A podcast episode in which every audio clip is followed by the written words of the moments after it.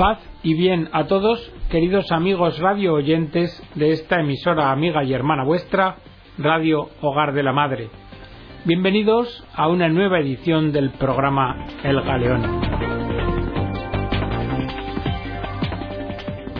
En el programa de hoy vamos a reflexionar sobre el cambio que se ha producido en nuestra sociedad en las últimas décadas sobre el matrimonio y sobre la familia cómo el concepto tradicional ha entrado en crisis. Y después veremos el carácter sacramental del matrimonio entre cristianos que aporta al mismo. En cuanto a la crisis del matrimonio, ya en el año 1979 escribía José María Díaz Moreno que el matrimonio se encontraba, al igual que la familia, en una fase de cambio. Decía, da la impresión que desde los años 70 hay algo que se está intentando cambiar. Hay algo, una entidad que se siente incómoda en las actuales estructuras sociales y jurídicas. Y es que tal vez se apunta un nuevo tipo de familia, que a su vez sea base y fundamento de una nueva sociedad y una nueva cultura. Y quizás, decía, sea un signo de nuestros tiempos la situación de crisis del matrimonio. Una lectura de la Constitución Gaudium et Spes da la impresión de que se ha escrito ayer y no que lleva vigente 50 años. En ella no se hace otra cosa que señalar el profundo cambio operado en nuestro tiempo.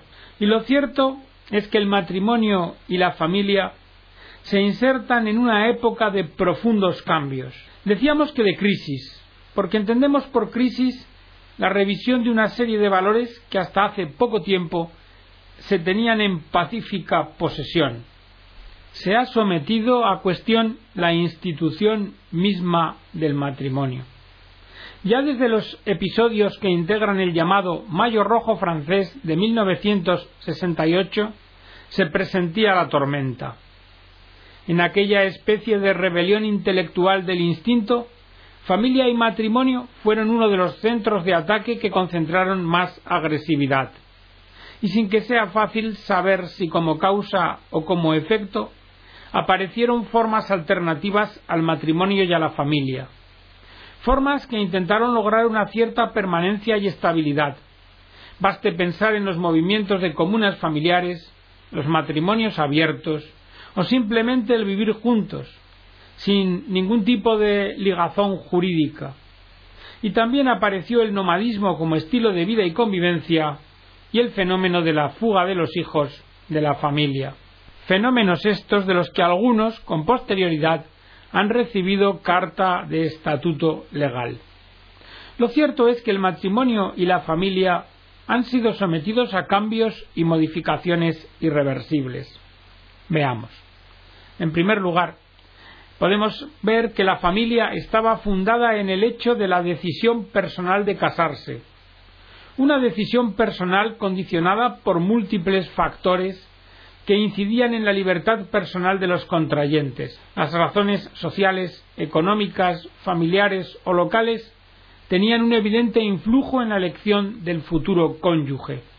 Y por esta razón el matrimonio durante mucho tiempo fue acusado de ser un soporte cerrado de clasismo social. Hoy, por el contrario, se camina y busca una acentuación de que la decisión de casarse se apoye única y exclusivamente en la voluntad libre de los contrayentes, sin mezcla de otros factores, ya que explícitamente se pretende prescindir, desconocer y hasta negar cualquier sombra de influjos sociales o familiares. Y esto en sí, en principio, parece un factor positivo. Diríamos incluso que el matrimonio y la familia se han ido transformando en un agente de cambio formidable, rompiendo residuos del clasismo. En segundo lugar, constatamos que hasta hace muy poco el matrimonio, apoyado en decisión personal, encerraba un proyecto permanente de vida al que no se le señalaba otro término que la muerte. Luego, había fracasos y había infidelidades. Pero en la decisión germinal ese posible fracaso no entraba como elemento integrador del mismo. Y hasta la misma sociedad se encargaba de que esa decisión de carácter permanente y vitalicio fuese irreversible o muy difícil de romper. Era un compromiso en el que se arriesgaba de antemano la posibilidad de no acertar, pero eso no quitaba firmeza a la decisión. Hoy, claramente, ya no es así. Se advierte incluso una dificultad natural a admitir hasta la mera posibilidad del compromiso para siempre. Y además, tanto el entorno ambiental como el legal no ayudan en nada a mantener el compromiso matrimonial, sino que, por el contrario, facilitan completamente su ruptura. En tercer lugar, vemos otro hecho importante. Durante siglos, la finalidad primera del matrimonio era la procreación y educación de los hijos. Se puede decir que esta finalidad constituía, si no la única, sí la prevalente justificación del matrimonio y de la familia. Hoy, la mutua complementación y la personal integración de la pareja son valores más estimados que antaño. Y esto parece un acierto, pero no se debe olvidar que la mutua integración de las personas y hasta la misma comunidad de vida y amor, esencia del matrimonio, se encuadran más bien en un proceso evolutivo que en algo estable y permanente. También en cuarto lugar debe considerarse cómo se ha consolidado en prácticamente todos los países del mundo el divorcio como institución jurídica. Este es un factor decisivo que influye en un nuevo tipo de familia y de convivencia matrimonial. Y a consecuencia de una especie de degeneración quizás lógica del divorcio como remedio jurídico a fracasos irreversibles matrimoniales, ha aparecido el llamado matrimonio a prueba, como una especie de imposible humano, ya que, y así lo creemos, el matrimonio es una de esas realidades humanas que no admiten ensayo propiamente dicho, y en ello quizás estriba su intrínseca grandeza. Pero no se puede desconocer el hecho cada día más generalizado de personas que van al matrimonio sin una decisión de permanencia que vaya más allá de una experiencia limitada al tiempo y a ciertas circunstancias. En quinto lugar, la relación entre matrimonio y sexualidad es otro elemento de cambio y evolución. Hasta hace no muchos años, salvo fallos que se consideraban como tales errores, la vivencia de lo sexual y afectivo entre hombre y mujer quedaba reservada a la vida matrimonial. No es que no existiesen vivencias de tipo prematrimonial o extramatrimonial, pero éstas tenían casi siempre un marcado carácter sustitutorio o episódico. Pero hace ya días que no es así. Han ido desapareciendo los controles sociales y también los religiosos y morales, con lo que ya no inciden en el ejercicio de la sexualidad prematrimonial y extramatrimonial por las personas. Nuestra sociedad tiene un marcado carácter permisivo en este ámbito. Y en último lugar, debemos constatar el paulatino decrecimiento del influjo de lo religioso, específicamente de lo cristiano, en el matrimonio y en la familia. El factor religioso, cristiano entre nosotros, era y constituía un elemento de estabilidad máxima en la vida de la familia, porque lo auténticamente religioso, lo auténticamente cristiano, tiene en la familia su célula germinal y sus condiciones indispensables e insustituibles de crecimiento y desarrollo. Pero en la actualidad, quizás en ningún otro sector de nuestra sociedad se note tanto la pérdida del sentimiento religioso como en la vida de las familias y en la realidad matrimonial. Y este es un hecho que está ahí. Pero frente a todos estos factores nuevos que han aparecido, los cristianos tenemos la esperanza, la esperanza del matrimonio cristiano como sacramento. Esto es lo que nos dice Karl Lehmann, que el matrimonio es una realidad que tiene que ver con el mundo cotidiano y que con no poca frecuencia se halla oculto entre la banalidad y la irrelevancia, y lo dicho también vale para la sacramentalidad del matrimonio, porque esta verdad de fe carece para muchos de fuerza vital. Y cuando oyen hablar de matrimonio, piensan en el mejor de los casos, en el día de su enlace y en la boda en la iglesia. Así, la sacramentalidad del matrimonio aparece como una especie de peralte festivo que añadir a la realidad humana que comporta. Y el decepcionado o el que está en conflicto con el orden eclesial del matrimonio ve en el sacramento del mismo un impedimento para la libertad, una especie de sombrero extraño que uno ha de encasquetarse más o menos voluntariamente. Por eso, en lugar de ir directamente al aspecto sacramental, vamos a hablar de amor, fidelidad y matrimonio. Así, a secas. El amor humano entre hombre y mujer tiene su aliciente en la posibilidad de ser imprevisto, espontáneo, casi salvaje, como una fuerza eruptiva capaz de apoderarse de todos los estratos del ser humano. Cualquiera puede excederse y cegarse en el amor, pero también de repente el entusiasmo puede abandonarnos. ¿Quién no ha conocido un amor decepcionado que ha tornado en aversión y odio? Puesto que el amor humano es peligroso y se encuentra en peligro, le es también con natural el esfuerzo por la medida y el orden. Sólo si tiene forma y medida es a la larga amor verdaderamente humano. Esto se aprecia claramente en la amistad. Vale especialmente cuando las personas comienzan juntas una nueva comunidad de vida. No pueden entonces abandonarse sin más al capricho y al humor del afecto, si verdaderamente desean mantener la amistad y el afecto, han de preocuparse por la estabilidad. Quien ama verdaderamente le dice al amado, me gustaría que estuvieras siempre junto a mí. Entre nosotros debería ser siempre como lo es ahora. De ahí que quien ama deba decidir si puede decirle al otro, sí, te amo para siempre. Sólo el sí juicioso procede de la libertad humana y confiere al amor la posibilidad de una auténtica estabilidad.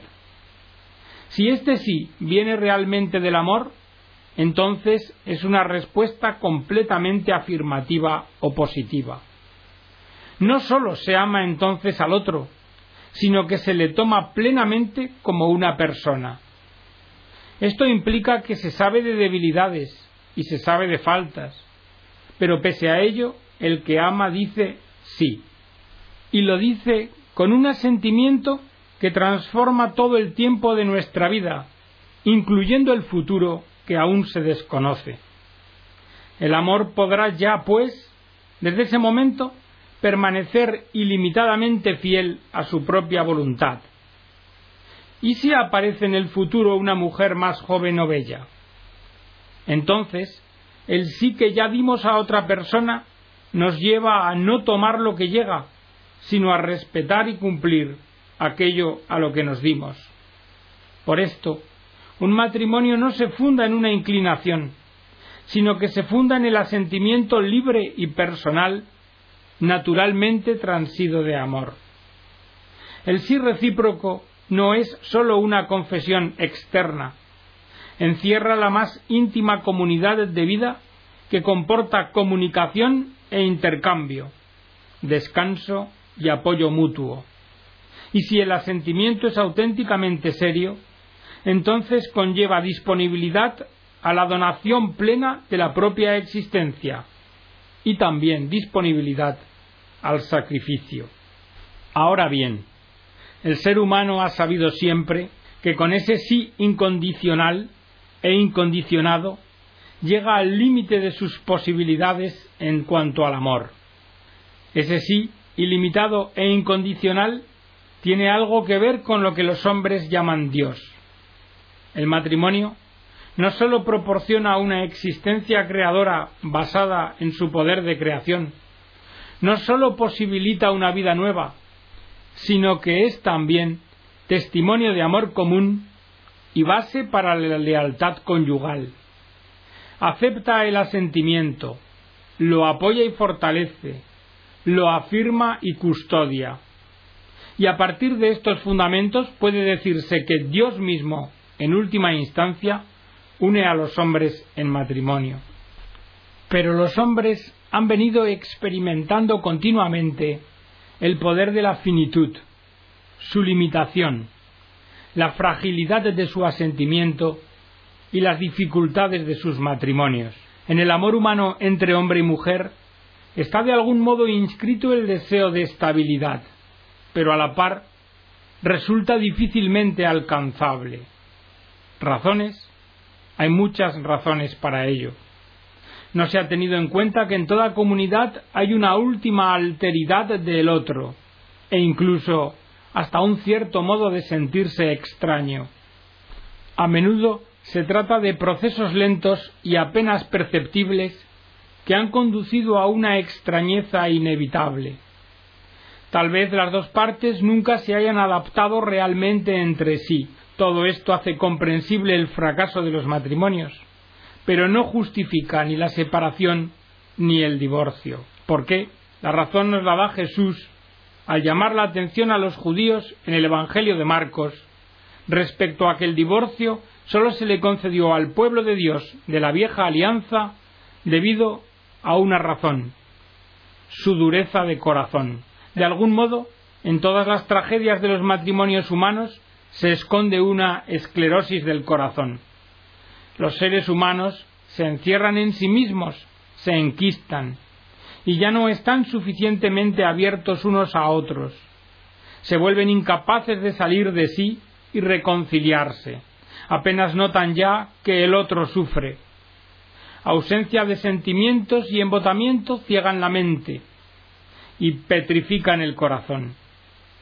Las situaciones difíciles así ya no pueden ser dominadas conjuntamente por culpa de esa dureza de corazón, que ha crecido de tal modo que se ha convertido en extrañeza y rechazo, y de ahí a la ruptura y a la separación. Desde fuera no es posible decir en qué punto ha sido originalmente dañado el círculo de amor. A menudo tampoco lo sabe bien la misma pareja. Jesús no ahorra advertencias respecto a la parte que tiene esclerotizado el corazón en su obra destructora del matrimonio. Jesús le ha dado mucha importancia al matrimonio. Y Jesús, Dios, ha tomado posición ante el mismo su realidad no le resulta en modo alguno indiferente y nutre el núcleo de su enseñanza a la comunidad.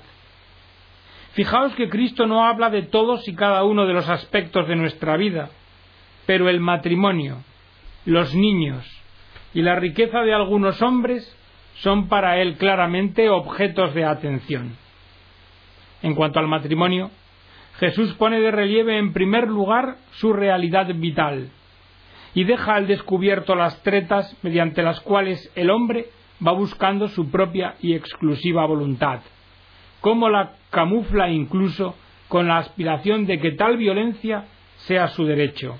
Jesús rompe no sólo la casuística de la época, sino que denuncia las auténticas causas de la separación y del divorcio, la dureza del corazón del ser humano, y a la vez pone en claro que este orden del matrimonio no corresponde a la voluntad de Dios Creador. Jesús muestra con nitidez y sin ambajes la unidad permanente de hombre y mujer en el matrimonio y reitera y fundamenta la prohibición del divorcio, evidenciando que según la voluntad de Dios el matrimonio es definitivo e indisoluble.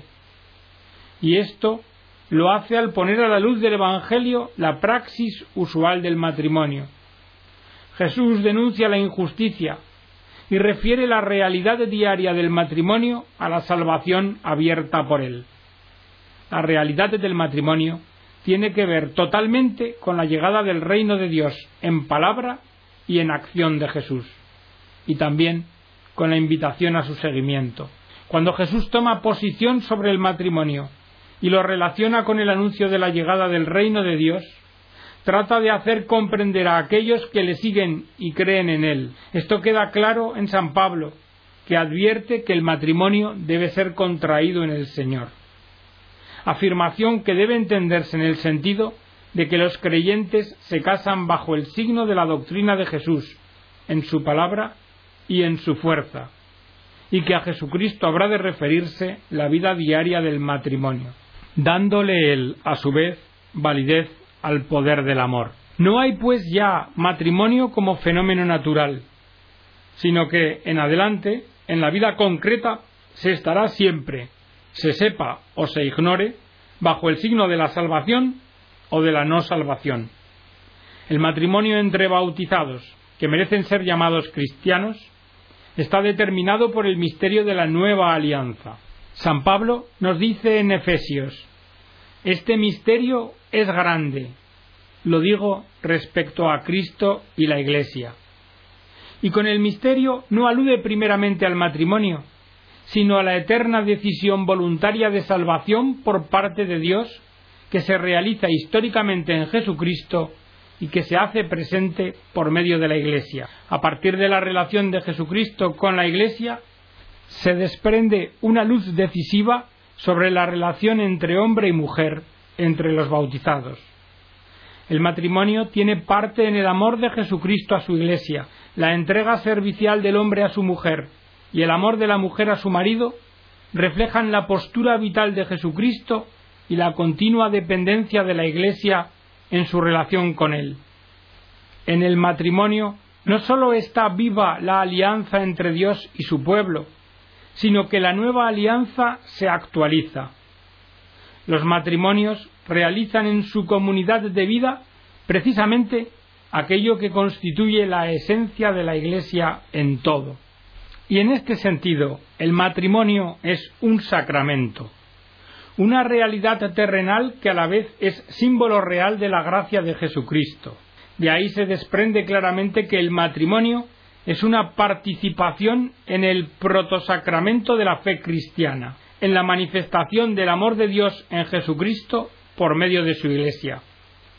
Y de ahí el porqué de la denominación de eclesiola, iglesia en pequeño o iglesia casa, que se da al matrimonio cristiano. El matrimonio en su cotidianeidad se nutre de su fundamento sacramental. Si el matrimonio está inmerso en la gracia de Jesucristo, entonces esto quiere decir que vive del misterio de Jesucristo. Su pasión y su resurrección están presentes con sus frutos en el matrimonio cristiano. Matrimonio que vive, pues, del seguimiento de Jesús y de la reconciliación realizada por su muerte. No es casual que la enseñanza sobre el matrimonio del Evangelio en Marcos transcurra entre el anuncio de la pasión, la llamada al seguimiento y la enseñanza a la comunidad. Y hasta aquí, queridos amigos, esta reflexión sobre la sacramentalidad del matrimonio, la gracia que aporta y cómo transforma la institución natural en una institución sobrenatural. Esperando que el programa haya servido para vuestra edificación, me despido de todos vosotros. Que Dios os bendiga.